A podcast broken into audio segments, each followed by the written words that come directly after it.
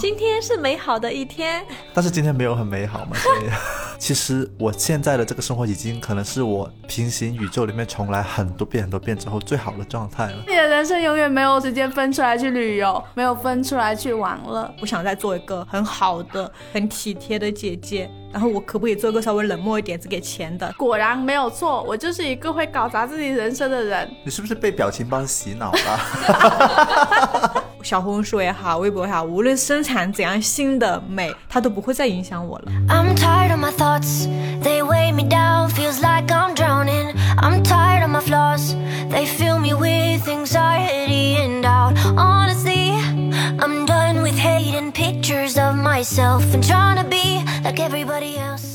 大家好，欢迎来到不把天聊死，这里是青年媒体我要我选你旗下的播客，我是仙草，我是 Blake。我是米花。去年七月呢，我跟 Break 还有车车一起录过一期毕业后梦想泡泡的破灭。然后现在一年又过去了，我们的泡泡可能已经破灭的差不多了。然后我就很好奇，在破灭的泡泡废墟上有没有什么新的泡泡或者什么新的期待长出来呢？所以今天呢，就邀请了 Break 还有米花一起来聊一聊这个话题。其实我先问两位，就是现在这个时刻来说。你们觉得对自己的期待是什么？然后跟刚毕业的时候那种期待是一样的吗？就是想一个最近的吧。虽然我们上一期好像我们三个一起录的时候是录的是如何减轻内心的负担，是吧？但是我对自己的期待也是想要减轻负担，不是工作上的。因为我最近我朋友前两天过生日，我就和我另一个朋友一起给他买了束花，然后要和他一起合买一束花。这件事情是我在他生日那天才给另一个朋友说的，因为那束花很贵。但是呢，其实在此之前，我已经花了一个月的时间去挑选那一束花。当我记得一件事情的时候，我就会很有负担，我一定要做到最好。就是比如给朋友过生日这件事情，我们给他买花一定要买到最好，然后所谓的最有面子的、最漂亮的、审美最好，就是一切我都要最好的，然后包括性价比要最高的。就出于我的经济状况，经常晚上挑到两三点，就是仅仅只是一束花，然后就这么让我有负担，很担心自己最终。就是给到他那个效果没有我想象中那么好，在美团上的话都非常的丑嘛，然后我就去小红书上刷了很多，又去加了很多店家，然后现在我的打开朋友圈都是卖花的，也很悦目了。但是呢，我就觉得就是在这些事情上，一些其实没有那么必要或很重要的事情上，我是一个还是很有负担，所以我近期对自己的一个期待就是减轻这样的一种负担。这个期待真的会有效吗？因为感觉各位都是很擅长自我怀疑的人，挑一束花都要自我就是斗争一番。我之前给我男朋友挑蛋糕的时候也是这样子，然后给。我姐姐挑那个伴娘服的时候也是这样子。今天早上对自己的期待就是有一个好心情来录播客，但是没有，没有是这样的，因为早上起来，呃，因为我姐刚好要出国了，因为那个台风不是要来吗？她的那个船就被取消了，然后又要去重新订机票，然后什么的，就是从早上。可能七八点就开始在那里吵吵闹闹，因为本来我今天的计划是睡个好觉，就是睡到九点什么的。早上经历了一番那个吵闹之后，我就觉得早上起来心情就很差。结果我还是抓紧时间给自己十分钟冥想的时间，平复了心情。我想到了那个画面就是他，因为他之前视频也拍过，就是那种躺在床上睁开眼睛，然后今天是美好的一天，还在用吗？那个方法用啊，但是今天没有很美好嘛，所以。听到你那个蛋糕玩笑，我就觉得有个想起今天早上的事情嘛。但其实我刚刚因为要准备这个话题嘛，我就在备忘录里面搜了我自从用苹果手机以来的所有记录，里面有没有关于毕业的期待的这些点。然后发现你没有，其实没有。但是我不小心看到了一句话，就是以前我写给自己的那句话的意思，就是说，哎，你要像蜘蛛网一样生活。然后像按摩师一样写作，就其实需要提醒自己有没有表达的欲望，其实是来源于你蜘蛛网抓到了什么东西。我觉得现在对我来来说，愿意表达其实是因为我抓到了一个蚊子，然后我很想吃掉它或怎么样。但是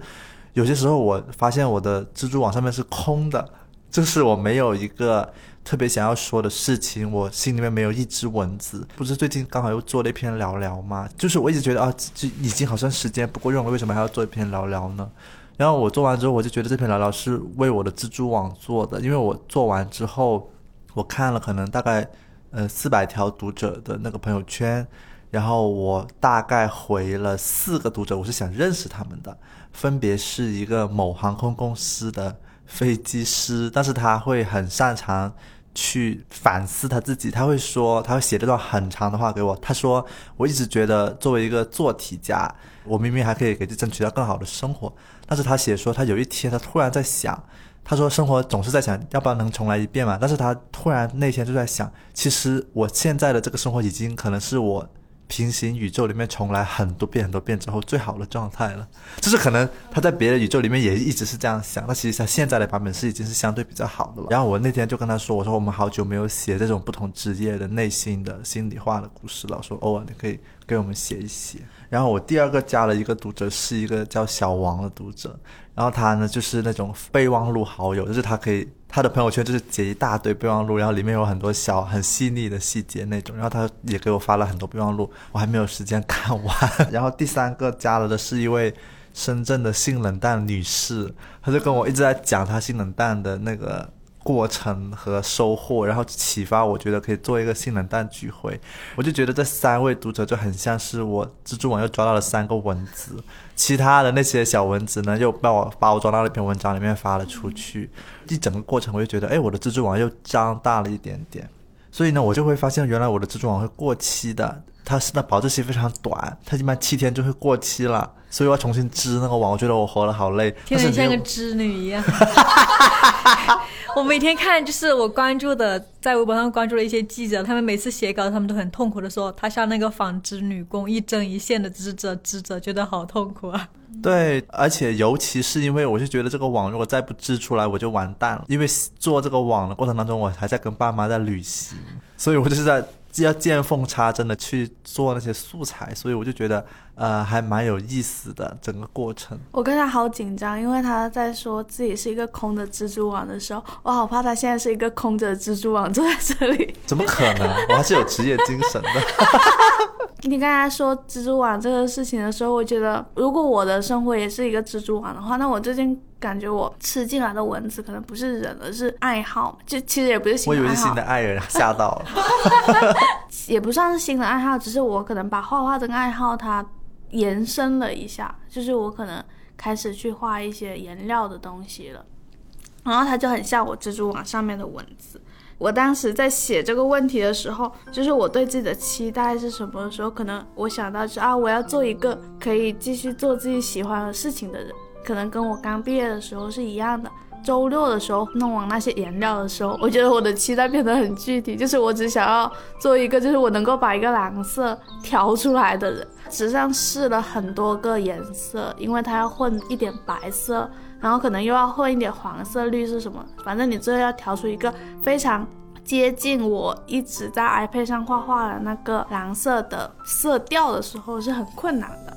然后我就一直调不出来，最后我其实没有画得很成功，就画了两张很失败的画的时候，我觉得很挫败。明明一个下午其实都在干我很喜欢的事情，但是结束的时候我就觉得很落寞。我发现那种挫败跟我以前经常感受到的那种挫败不太一样的是。因为画画这个事情，他那天下午是我一个人在进行的。然后我以前可能会感觉到很挫败的一个原因，可能是我没有得到别人的认可，就是我这个东西发出去，或者是我这个东西做出来的时候，好像大家并没有觉得很称赞我，或者大家没有露出一种哇你做的很好的眼神的时候。但是这一次我发现是来自于自己心里面那一种，哦，我好像还没有把它做得很好。就是我没有调到一个我自己很满意的，在这个过程里面，虽然我的朋友们、我的室友们他们都在跟我说啊，你画的很可爱很好，但是好像心里会有一个声音，就是哦，你没有到一个你自己很理想的那个状态去的时候，我在想我对自己的期待是不是从一个就是很希望得到别人认可的人，但是慢慢的调整到很希望得到自己内心认可的人。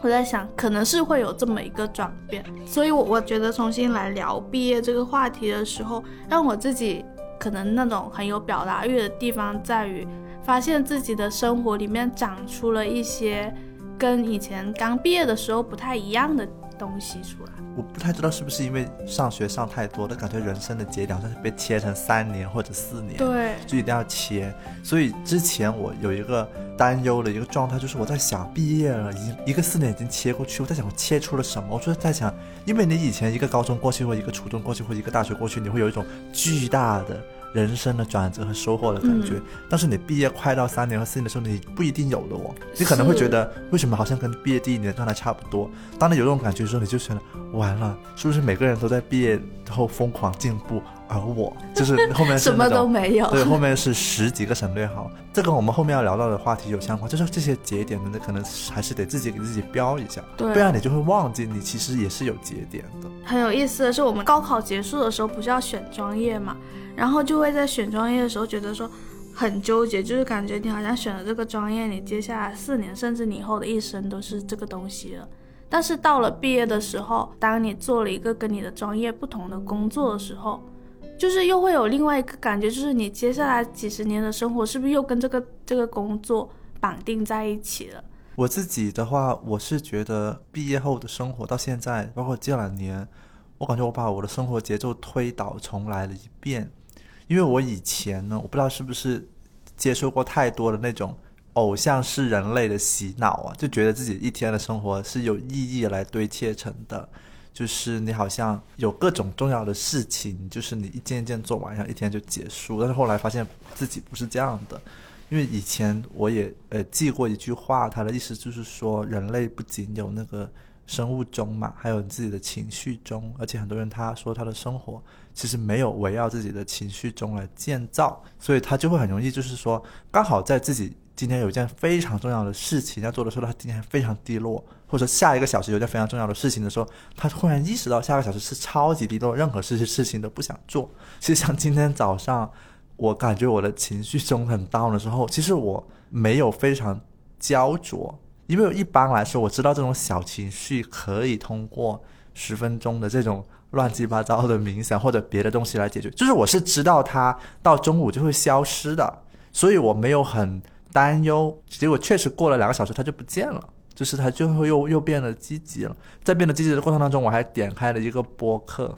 就是之前我喜。呃，很喜欢一个女生的声音，我就经常听她碎碎念。那个女生说啊，每个人状态都有很差的时候，但是不管怎样，你都要记得早上起来出去阳台对着太阳晒上至少两分钟，什么什么，就他就是在碎碎念。然后我就听着他的声音，我就走出去，然后我就真的晒了一下阳光。然后他就说，没有任何东西可以替代大自然的那种极强的光线，它会让你的激素，就是会让你提起一天的精神。这个东西不是药，不是什么可以解决的。而且他说，如果一天人如果不去晒那个太阳，他晒太阳会分泌什么血血清素，然后晚上那个血清素会变成褪黑素，会被转化成。他他说很多人白天没有分泌到足够的那个，他晚上是没有东西转化成褪黑素，所以他其实说睡不着也有一部分是因为你没有遵循生物的规律这个原因嘛。而且他还提醒了，玻璃内的阳光是不算的，一定要玻璃外面，因为玻璃会极大的削弱那个阳光的强度。一边在刷牙，一边听这些说，哦，说哦哦，今天的转机要来了，就是今天的转机要来，今天的转机要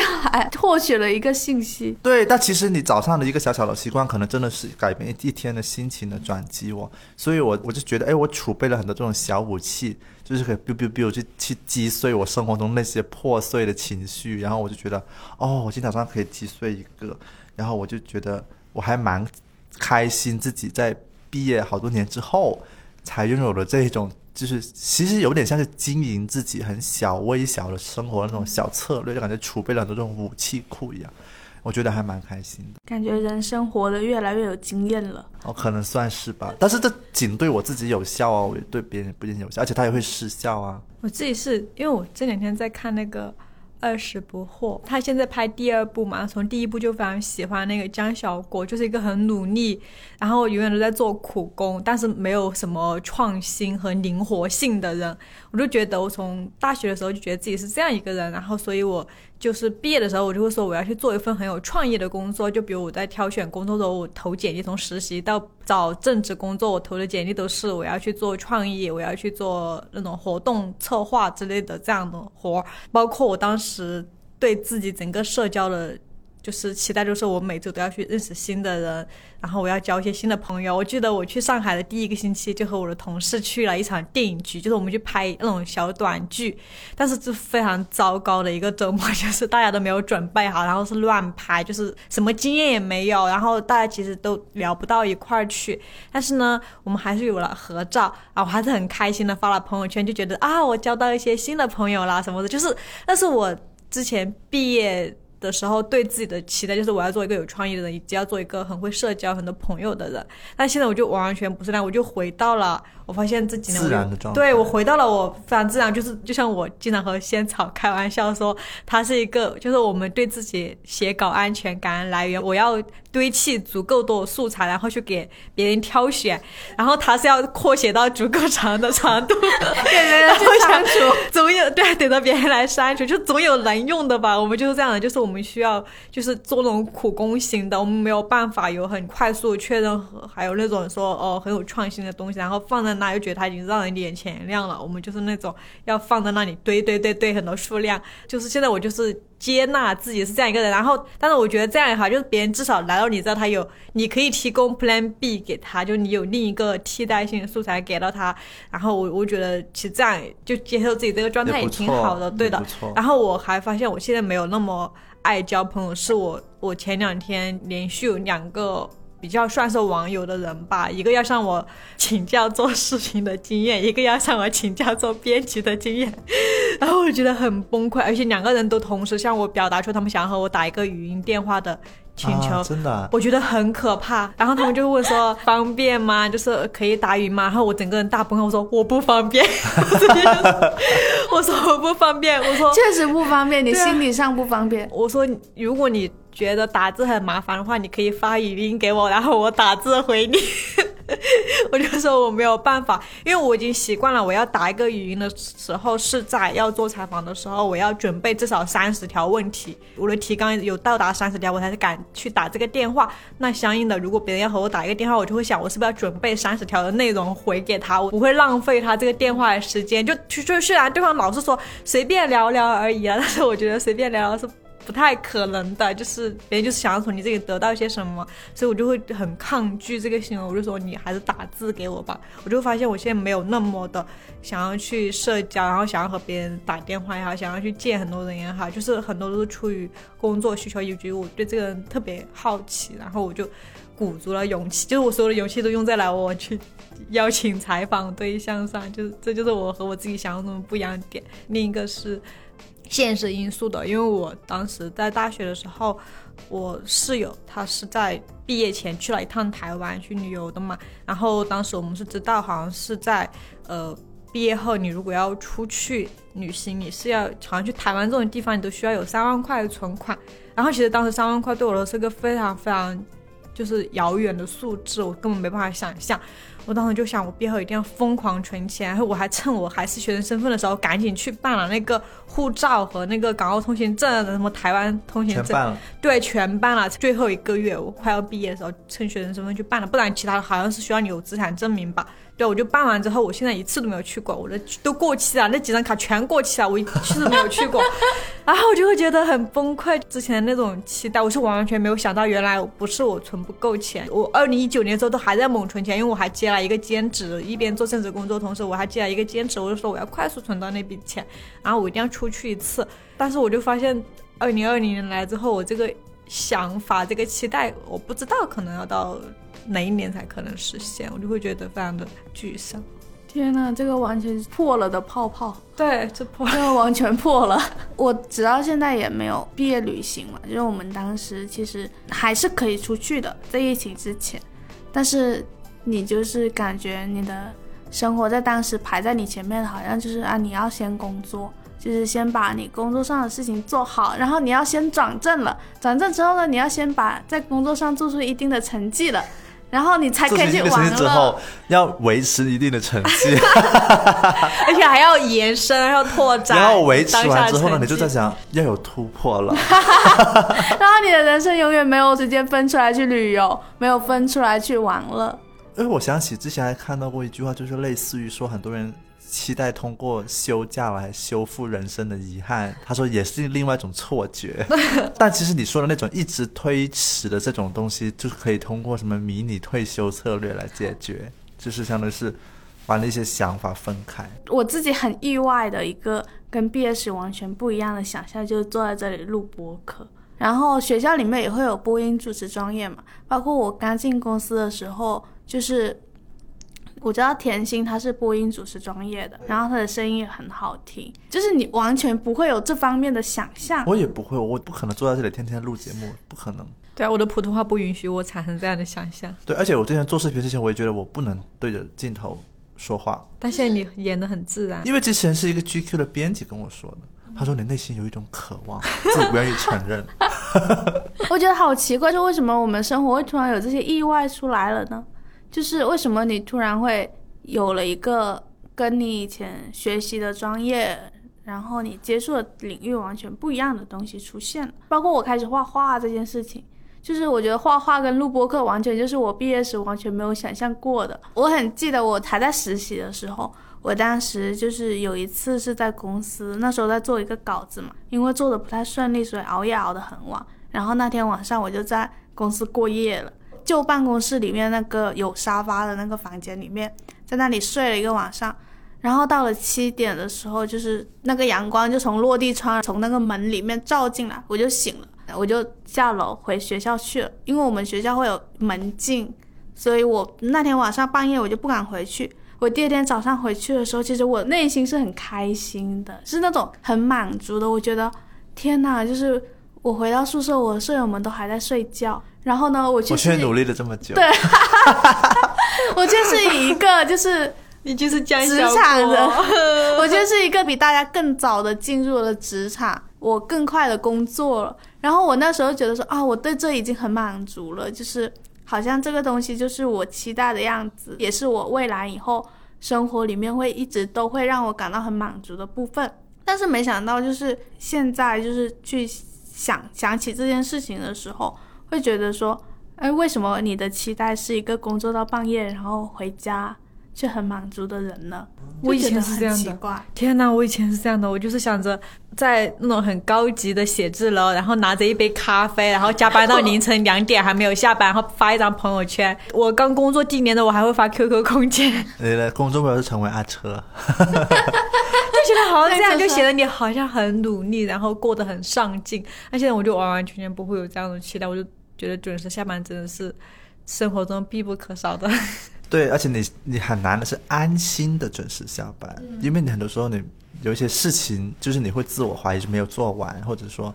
可以做得更好，你没办法安心。虽然你肉体下班了，但是你精神上没有办法下班。我们不是周二、周四在家办公嘛？然后我有时候在家办公的那一整天都是一个不安心的一天，就很焦躁，你整个人很焦躁，然后没有办法安心的把它做完的感觉。我感觉这是不是和你？呃，工作就比如你踏入第一家公司，你实习还有什么的那种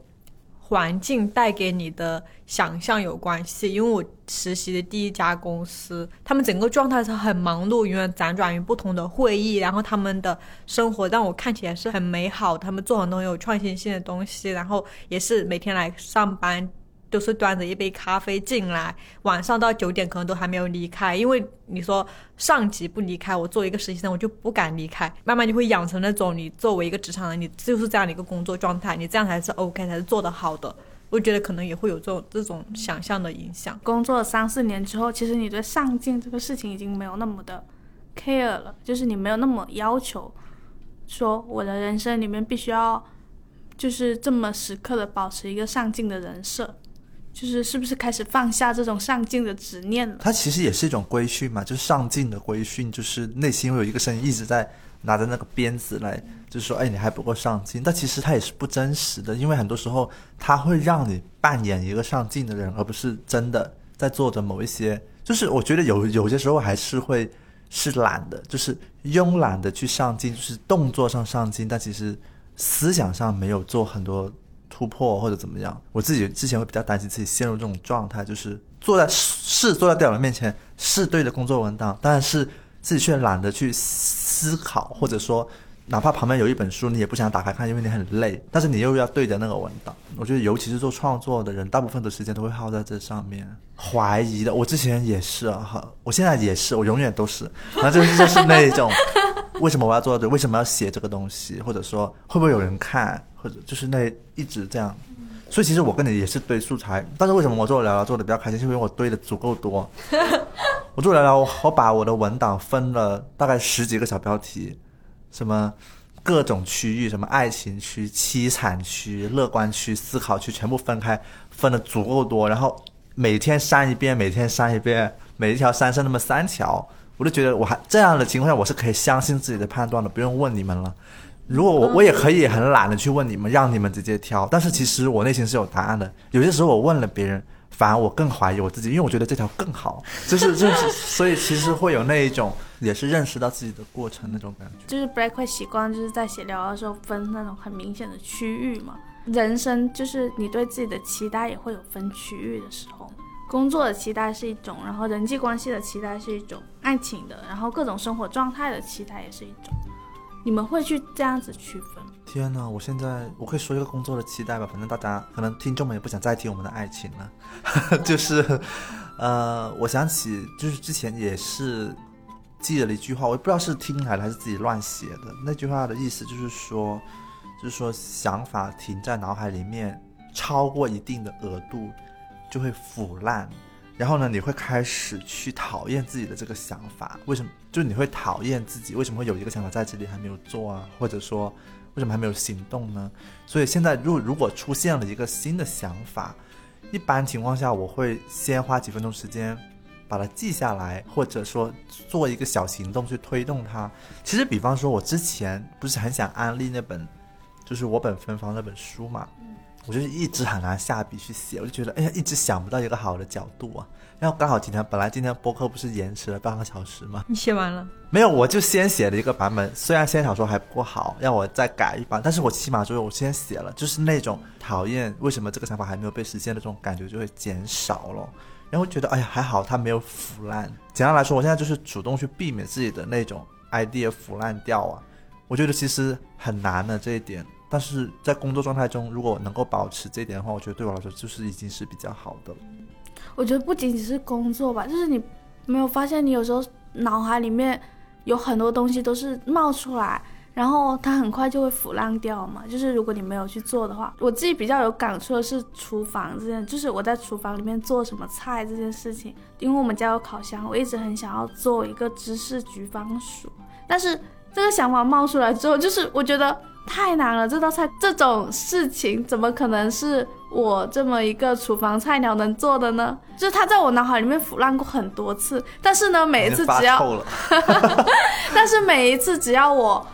就是点开就是美团买菜看到那个番薯的时候，我就会脑子就会又冒出来说我要不要试一试呢？然后有一天我就真的试了，就是我有一次没有让它真的在我脑海里面腐烂，我就直接买了番薯买芝士。然后我想说这些东西我都买回来了，我这次不可能不做了，而且做成功了。做成功之后，这件事情给了我非常大的就是鼓励，就是你会因此而更愿意去做更多的菜嘛。然后发现不仅仅是我脑海里面那些想法。就是减少了腐烂，家里的食材也减少了。我这里面我要提问一个，我很好奇，那为什么你腐烂过那么多次，为什么最近那次就没有烂掉呢？到底转机放在什么地方呢？因为我相信这些的听众脑海里面已经共鸣出很多自己想做的但没做的事情了，他们迫切的需要一个答案，你快说。我觉得当时的转机是我们家留下来那个烤箱，室友搬走了，然后送了一个烤箱，留了一个烤箱。对，然后你就知道说这个家里就是一个真正会用烤箱的人走了。那如果你不做的话，你另一个室友他也永远不会做。然后你就觉得说我不能够辜负他留下来的这个烤箱。还有一个办法就是，比如说我当时买的是芝士嘛，我当时不小心，我不小心买了一个大包装的芝士。然后其实你用的时候只需要用掉一小部分，然后你剩下一大半包放在冰箱的时候，你就会激起你下一次继续去做它的心愿，你就会觉得说我不能够浪费这么多芝士，这个可能是一个办法，就是你买大包装、大容量一点的东西，它会有点像是你储存了一些动力在冰箱里面，然后你下一次想到说你冰箱有这个东西，你可能要去把它做完，然后你就把它做出来了。就是我刚才听你说那个腐烂的时候。我觉得确实我们有很多想法，就是一不小心都会在就是脑海里面腐烂了。对，所以你回到那个期待嘛，我觉得现在对工作的期待就是稍微那么的，起码是主动的去保护某一些 idea 不要被烂掉，其实是一种，我觉得是一种对我来说特别好的工作状态，所以我就希望可以主动去保护他们。米花的期待会有分区的变化吗？我没有给我的期待分过去，我只只是给我的计划分过去的。我记得我之前呃写那个计划的时候，我不是进行一个优化嘛？我的第一版本是只写每月计划，后来升级为每日计划，然后后来我又在每日计划基础上加一个开头的板块，就是这个月呃在不同的板块，我希望有一个什么样的改变。但后来我发现我每个月都是比较重复的，而且那个东西它放那个顶上是会让我很焦虑的。就比如这个月我有没有给我奶奶打超过三次电话，没有给妈妈打到四次，我都会觉得如果没有达到，然后我是否有去关心到我没有我没有达到，我就觉得很痛苦，就会觉得他是在来教育我，然后就其实我已经很努力让我的日计划去推进了，但是如果那个每月板块没有达到的话，我觉得就是一种自己是不太好的。然后我就会发现我之前在那个每月计划那个板块里面有情绪板块，就是我要怎么样去控制好我的情绪，特地去到那个情绪板块里面写，这我真的是不知道这个板块存在的意义是什么，它凭什么控制我的情绪，然后把它直接擦 掉。情绪板块 就是就是我觉得天哪，我的情绪如此珍贵，我的很多事情都是由我的情绪去推动的，我怎么会有一个板块要来控制我的情绪？我当时是为什么要写下这个板块的？因为我发现我每个月在那个板块我都没办法填东西，然后而且填那些东西都是那种控制，我觉得有点自我 PUA 型的，我就会觉得天哪，我以前在填这些东西是什么？就是。然后我就觉得，就是做什么呃，你要努力的去控制自己，减少对某些事情的愤怒感啊，或者是你要和家人的交流中，你要尽最大可能去宽容和就是爱他们之类这种感觉。然后后来我就会觉得，我能做到的就是我发发完火之后我去道歉，就是但是我觉得我自己的情绪是要被。照顾到，就是我此刻我就是很生气，然后我此刻觉得我很受伤，为什么我要压抑这个，然后去表达，先表达对他的理解，然后再去解决这件事情？难道我的情绪就不重要了吗？就是我我后来就会意识到这个问题，我就把它直接擦掉。这就是我那个你说那个分区，我就想到这个事情。我讲的是那种有点像是我不要再做一个情绪就是稳定的人设，不是，就是有一个词，就是你要长成一个能够很合理的去控制情绪的大人。那种人，米花像是往就是这个方向的另外一边走去，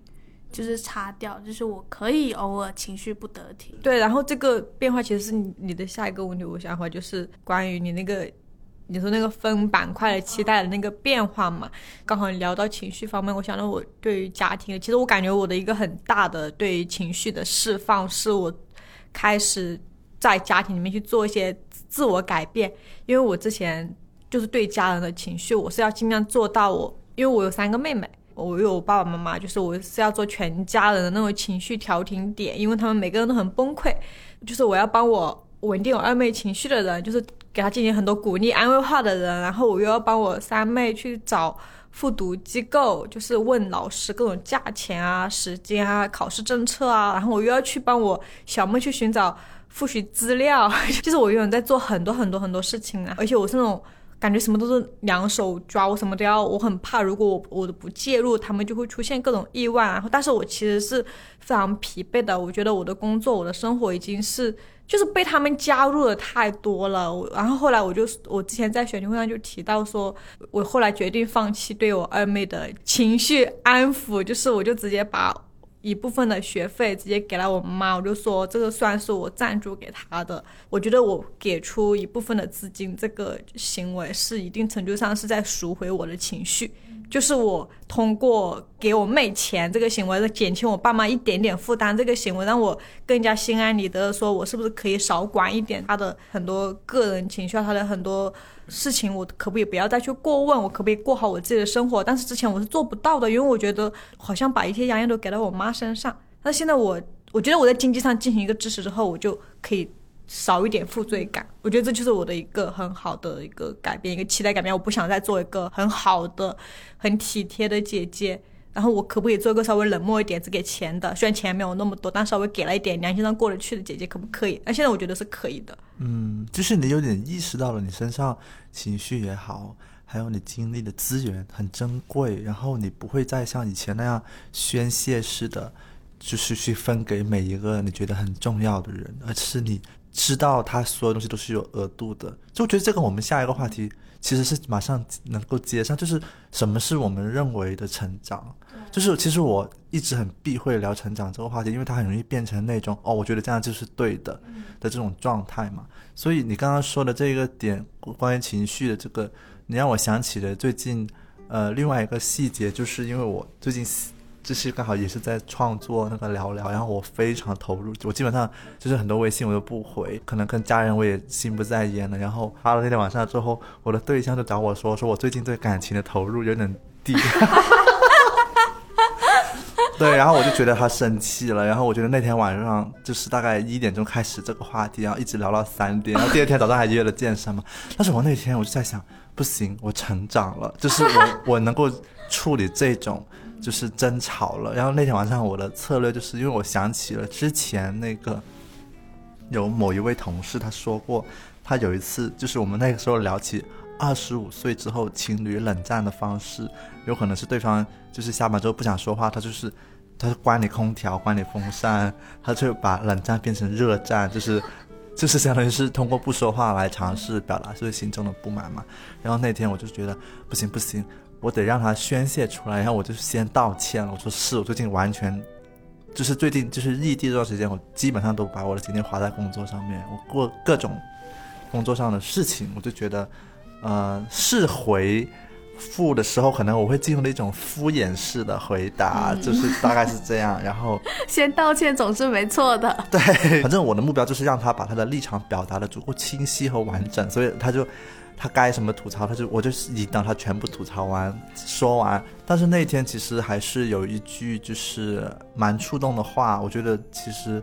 他有一个感受，他说有些时候我觉得你不需要我额外的关心，就是我觉得还蛮触动的。觉得那个时候我可能就会在想，哦，我是不是太过精确的要控制自己的精力了，以至于当我经历什么困难的时候，我就觉得，当我接受关心的时候，我还要回应你的关心嘛？是不是？有可能我就觉得我啊，我不需要你的关心，让我自己来搞定这件事情就好了，也会进入到一种这样的状态。所以我我个人觉得这种。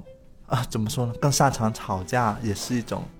一种成长成长吧。就是，就是你会意识到吵架它不是一个你要说服对方接受你立场的过程，它是一种你可能要找一个新的立场的过程。我今天看那本《亲密陷阱》的书的时候，它里面就有提到说，其实吵架是一种动态的安全感。情侣两个人就是通过不断的吵架，其实大家是一种动态的。一种磨合的方式，它是一种动态的安全感，就相比于那种一直不吵架、一直处于某一种状态里面很和平的，他们最后反而会陷入一种疲软的状态里面去。大家能够理解，就是像米花跟她男朋友有时候会吵架，就是经常吵架，但是却不会分手，就你们之间可能也达成了某种动态的平衡。因为我觉得感情你过着过着就会觉得没有什么话讲了，然后你就需要吵一次架。我昨天晚上还在吵架。但是我一边吵架，我还能一边拍照，所以他今天发了朋友圈。我还没看你朋友圈，我待会去复习一下。米花刚才讲那个赎回情绪那个点，我觉得还挺触动的。是，我觉得很很好。我觉得我刚才已经在播了，在记是不是？对，我在记笔记。我看到他拿起手机，我在想，他一定是在记笔记。我们正在给各位现场直播我们的工作节奏，各位。就是一边录播课一边记笔记。是啊，因为我在想，确实好像我们是不是都要去找一个赎回情绪的方法？这种就是如果你觉得情绪不够用，你就可以赎回嘛。但是如果你觉得你现在情绪超级余余，那你就继续用喽。我自己最近一个就是。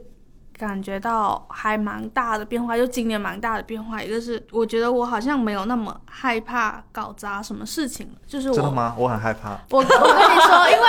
如果你搞砸公司就垮了，你当然你有些事情还是不能搞砸的，好吧？各位听众，现在正现场直播我们的管理会议。嗯，我跟你讲，我刚毕业的时候那几年，就是我很喜欢积累自己搞砸什么事情。现在你好变态，就是你你那种很，我跟你讲，就是那种很小的事情都，就比如说，可能跟男生出去约会的时候，我们去看演出，看完演出之后去肯德基里面吃东西，然后我就把一杯很烫的柠檬茶洒在了自己的白色的裙子上。故意洒的吗？不是 不小心洒的，然后我就是，我就觉得整个人都很黑暗，就是还有那种什么吃饼干的时候，饼干碎掉进那个键盘里面，哦，就是在清理清理之前，我还要特意拍个照纪念这一刻，包括就是那种可能哪一篇文章发了之后不接了。然后我的，我觉得我的人生就是这种标记点，就是今天又搞砸了这件事情，今天又搞砸了那件事情，就是我又觉得啊，我的生活就是果然没有错，我就是一个会搞砸自己人生的人。你是不是被表情包洗脑了？就 有一些这样的表情包啊，他就是对啊，我就觉得就是我不知道为什么我当时就是觉得说，明明其实我很希望自己什么事情都做得很好，我很希望自己做得很完美，但是呢，我就是会不断的去标记自己搞砸这些事情。再去力图证明自己就是一个这个事情都做不好，那个事情都做不好的人，你就会过得很痛苦嘛。就是我就度过了很痛苦的前几年的那种，就是那种毕业的时光。到后来就会有一阵子会感觉到自己整个人状态都不是很对，在之后就是去看一下那些心理学知识啊，我会记很多很那种鸡汤的心理学知识名言到自己的备忘录里面。呃就是你要想象你的人生是一条动态的河流，开始不断的去记这些嘛。然后我最近发的好几篇文章都扑街了，反正如果是以前的话，它至少会持续很久的一种低落。但是我那天发现，就是好像确实还好，就是我确实感觉到说自己的作品好像没有得到一个很好的反馈，确实会觉得有一点难过。但是那种难过没有到以前那种你要把它标记出来，然后狠狠的把自己钉在耻辱架上说，你看你又做不好一件事情的这种感觉，它没有了。我在想我自己对自己心理上的调节，就是工作八个小时，睡觉八个小时，然后其他吃喝玩乐八个小时。可能我有八个小时里面都在搞砸一些事情。然后我以前的话，可能就是睡觉的八个小时呢，会用来就是内疚搞砸的这些事情，剩下吃喝玩乐呢，就会觉得说，就是我有什么资格吃喝玩乐呢？就是我的事情也没有做好。但现在我就区分开了，我就觉得，如果我真的把某一件事情搞砸了，那我可能在我工作那八个小时里面，我去好好的解决它。到了该睡觉的时候，该吃饭的时候，你就好好的去吃，好好的喝就好了。所以这也是你毕业后一个给自己设定的节点，是吗？对，就是是你开始主动的去接受生活中就是会有搞砸的一部分。所以我也会觉得说，这个也是我可能我毕业之后成长的一个节点，意识到就是我可以做一个搞砸的人。其实这个你跟我之前看了一个点也对上了，他那个点不就是就是练习失败的这个点，然后。但是我还有一个更深的感触是，我觉得确实每个人都有变态的一面，就是变态的，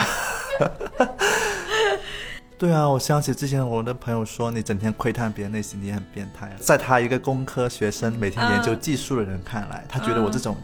行为真的对人类的进步有任何帮助吗？就是他偶尔会跟我开玩笑，这样在想。那我想到你刚刚说那个，就是你会去记录自己你搞砸是哪一件事情。但是我我想到我呃之前和别人聊天的，我不知道谁给我说那个和别人沟通的一个技巧是，一般是好的，但是然后把它改成好的，然后就是你先肯定他这个点，然后你再去呃补充你想要说的。其实你那个补充可能是一个推翻，但是你是用那种非常。柔和一点的，就是然后我可以，然后我们可以可以怎么样怎么样那种嘛，而不是说但是你这个其实就是这种说你不行，其实这个意思嘛。但是我觉得这可以是用来对自己一个沟通，因为我我的那种搞砸，比如我之前去出差坐飞机，我每一次都是非常慌张，几乎差不多上不了那种，然后我每一次都很焦虑，到后来我就会在我。到达那个等登机的那个时候，就开始在我备忘录里面去写哦，那个值机就有的是需要线下值机，然后什么什么，我会去记录那些下一次我可以做什么的，而不是说这一次我又做做不好那种点，就是我会记，哦。哎，对，我会直接去记录说这一次是没有注意到值机时间要提前一个半小时或提前一个小时，那我下次要先关注值机时间，就坐我就写坐飞机注意事项，对我就直接忽略掉我今天遭遇的痛苦，然后我直接记录下一次可以怎么样，就是一个好的然后的过程。我觉得这个还蛮好的。而且有些时候那种自责也是一种熟悉的感觉，你很擅长自责，所以你会挑自责那条路。其实我之前也有一个迷思，因为我也很擅长自责嘛，但就最近也是看到一个说法，就是说，他说你你很自责，你很擅长自责，其实是一种很节省力气的方式，就是 就是你不用具体去行动，你也不用真的做什么改变，你就自责就好了，你就躺在床上，多舒服呀！你就是熟悉的自责，熟悉的批评自己一顿，然后去睡觉，当然很晚睡也很痛苦哈，但是第二天起来，你就是说，哎。我我又我又可以进入到循环里面。他其实他说的是，也是一种懒的，通过自责来维持的一种上进的感觉，但是却没有上进的行动。其实也是李松蔚那本《百分之五改变》里面说的，他就是说，你就不要再对这些行为自责的行为上瘾了。他是他不是说嘛，就调一个闹钟，把那个时间。限定越缩越越小，每天就只花二十分钟骂自己就够了，就是骂完就开始改变吧，这样。好像在亲密关系里面是这样，就是你你的内疚也是一种自恋，就是对你如果一直对对方很内疚的话，你其实就是自己心里暗示说，我都对他这么内疚，他还还要我还想要我怎么样？对，其实就是说我已经内疚了，所以我不用行动了。我觉得这也是一种怎么错觉吗？还是一种什么东西？一种偷懒吧，一种小的偷懒。现在会发现，我们很多时候选择某一种情绪或选择某一种行为，其实都是一种偷懒。因为要写那个呃五十岁以后女人嘛，所以我就重新又翻回了我去年看的那本《我将独自前行》那本书出来看，因为我要我想写它。然后我这一次在看的时候，其实我有发现，就是它很明显的一个点就是。主人公他自己的人生，在年轻的时候，他的梦想就是他来到大城市，然后他想要在大城市里面变得富裕，但是呢，他发现自己做不到这一点。刚好这个时候，他碰到一个很爱的男人，他们两个彼此喜欢，然后他们两个就结婚了。但结了婚之后，他发现这个男人他有他自己很痛苦的地方，比他也很想要在这个大城市里面赚钱，然后获得他爸爸的认可，但是他就一直做不到，他就很痛苦。然后这个女人就决定说啊，我就要，就是我要做一个可以让她感到幸福的女人。既然他在工作上这么痛苦，他在人生想要获得爸爸的认可上这么痛苦的话，那我一定要给到他一个很美满的婚姻的生活。然后他就把爱他当做了自己人生的梦想。他其实就躲开了我到底要去做一个什么样的自己，我要去我自己到底喜欢干什么事情。他躲开了这些问题，他就。觉得说我要把爱他当做我人生的所有意义，但是呢，等到她六十岁，她的丈夫死了之后，她反而有一种开心的感觉，就是就是有那种，就是我的丈夫好像也给我留了时间，让我去探寻我自己是什么样的人。所以我其实，在看他那本书的时候，他等到六十多岁才开始去想说，我到底喜欢什么，我要做一个什么样的人的时候，其实。我会感觉那个是他后来人生的开始的一个新节点嘛。我们自己毕业后的一个节点的话，我觉得是你开始继续，你就是你继续去思考我到底喜欢做什么，然后我想要在我的生活里面加一点什么样的新的爱好也好，新的工作项目也好，新的专业也好，我觉得这种也是一种你可以给自己创造一个节点的方式。是，而且也是旅行不小心遇到的人。各种事情，一次工作的某一次跟品牌的会议，其实任何事情都可能是新的节点，而且你会发现这些都是意外，都是不可预测的。就像你突然开始画实体的画一样，它都是不可预预测的。而且新的节点就会产出新的期待来。是我，我想起我最近一个最新的节点就是，嗯，其实也算是一种最近发生的我觉得比较好的改变，就是我不是跟家人去旅旅行的嘛，这一周末，我跟我姐。就终于组了一次单女生，终于说出了我们内心只想要对爸妈说的话，就是可能你们要主动规划一下你们退休以后的生活，就是不要去就一直把为什么我工作这么累挂在嘴边，而是实实在在的做一些改善现有生活的计划。我们也很直接的说，就说虽然你们放不下你们现在的东西，就是其实抱怨你们一直在抱怨你们的生活，你们放不下，但但其实你们可不可以规划就是。接受这一点呢，就是接受你们不是三十岁的自己，就是也做一下改变嘛。然后我就说，你一定要问我我我们的想法的话，我们就是我们知道你们很辛苦，但是我觉得你们可以停止抱怨你们很辛苦的这种熟悉的套路，大概是这样。而且我还有一个观察，就是我发现，我发现我跟我爸的那种沟通啊，他是那种非常缓慢的蓄力啊，他在高铁上一路上他是沉默的。就像过去一样。但是我发现呢，他在第五个小时的时候，他就开始说第一句话了。他说：“我最近做了一个梦，梦到你结婚了。”然后说完之后，爸孩子别开口了吧。然后说完之后又沉默了五个小时。对，说完之后沉默了。然后我姐说他怎么不说话呢？我说他从小就是这样的，你还不习惯吗？他二十四个小时之后就会说话，就会开始说。然后后面他果然开始说了，就是回到了关于退休的那段对话嘛。我我那天我也在想，我就说以前这种话我就可能会不敢讲，我觉得会冒犯到他的什么。但是我后来在想，我觉得这句话是。正确的话，哪怕冒犯和让别人失望，我也应该讲。就是我不能老是以不冒犯任何人作为我生活的前提。我觉得这种是一种，呃，很逃避和退缩的生活态度。我过去太擅长做这一点了，所以我现在不想再扮演一个擅长逃避和和以平和作为生活准则的人。所以，其实我觉得这两年我的很大的一个，我觉得是进展哈，也是我微信。那个为什么版本从一点零改成了一点一、一点二的一个很重要的一个转折点，其实也包括我工作、朋友、恋人，其实都经历了告别，所以其实这种告别也是我会主动去踏出的那一方。包括前任，当时他那个他一直拖着不分，但是其实都知道该分了，然后我就很火大，有有一天晚上就视频电话说你就是想分手，就是大概是怎样，就是我就觉得我。踏出了这一步，也是一种我说出了那句可能会让人失望的话开始，但却是正确的。我刚才想到是，你会不会半夜又偷偷把有时候把一点二改回到一点一？没有，但是我一直在等一点三的到来，我的版本还没有更新到下一代。之前 Kitty 还叫我一定要写文档，写更新文档，像那种 A P P 一样。我我确实写了，我确我我刚刚还翻出来看了。你写到二点零的时候，可能就可以发一篇推送了。加油，更新到二点零哦！会太长，我觉得会太私人，然后会被毙稿，不太好。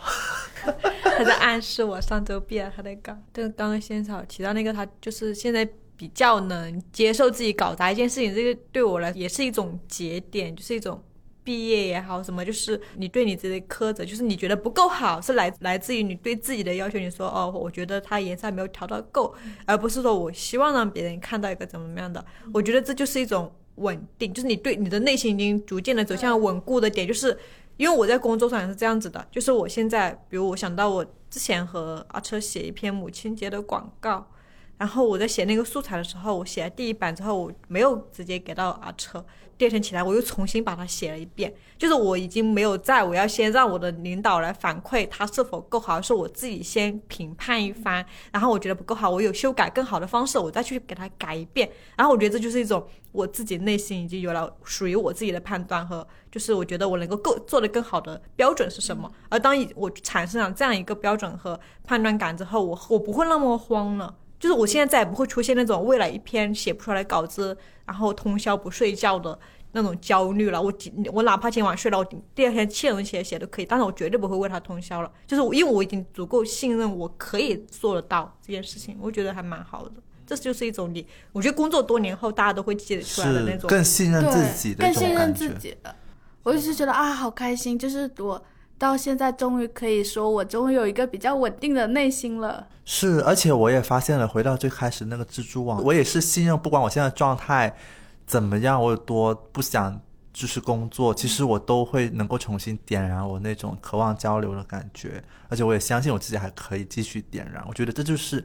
一直一直去给生活续命的一种过程，不断的做到更信任自己、更稳定，我觉得这个东西还蛮好的。我之前还记了一句话，他说，就是也是对创作的人的，他就说，你明白了自己需要独自的寻找灵感，但是并不意味着你要独自的去生活，要尊重自己的想法，但是你却继续可以跟别人产生更多的那种联系。我觉得这也是我现在的一种感觉。然后我发现我身上最好的一个变化就是接刚刚那个稳定的，因为你的内心稳固之后，你你对于外界的评判好，外界眼光好，你会慢慢的没有再 care 到他们。就比如现在我会很发自内心觉得我很漂亮这件事情，我觉得好难得，因为我真的我我的外貌焦虑，我的身材焦虑时间实在是太久了，久到我觉得它就已经是长在我身上连着肉的一个东西。但现在我发现，我出门的时候，我坐电梯的时候，会有一些曾经对我来说很。恶意、我很讨厌的那种男人的眼光，他会盯着我的胸看。如果我穿的很露的话，然后我之前就会非常焦虑，然后我会在心里面鼓起勇气说，我是不是要瞪回去？我是不是要瞪回去？我就很在意他那个眼光。但现在我就完完完全全无视，我心里面就还会那种。很可怜，他说就是就心里面会觉得很可怜，说天哪，他好可怜，他看得到，他又得不到，什么东西？我现在已就是已经可以这样对自己产生自信的感觉，就是现在的小红书也好，微博也好，无论生产怎样新的美，它都不会再影响我了。我觉得这这太难得，就最终它都是。追究远远都是回到你对自己的内心是稳固的，不再有新的一些奇怪的价值观能够轻易的影响到你。然后一些你曾经非常信任的博主也好，你一些非常相信的 KOL，他可能他的一些话让你产生了崩塌感。但是现在我就不会，就他这个话，他今天这个话说的很让我觉得很认同，那我就转发。然后他明天说让我觉得很大跌眼镜，那我就。不看这一条，我不会因此觉得这个人哦怎么怎么样，他让我整个人都都对自己的动摇了，说哦天哪，我这么相信你，然后怎么怎么样，我现在也不会这样，我就只对于事实本身和观点本身感兴趣，我就觉得就是去建立一个非常内心稳固自己是很很重要的。好，那我们这一期就以这一种，就是希望大家都可以内心越来越稳定。的祝福结尾，嗯，虽然这可能也是一种妄想，就是我们下一期就来聊。没有，我们五十岁的时候还是在聊五十岁的时候心情稳定，对，如何面对朋友的离婚？如何面对伴侣突然有了一个红颜知己？这个。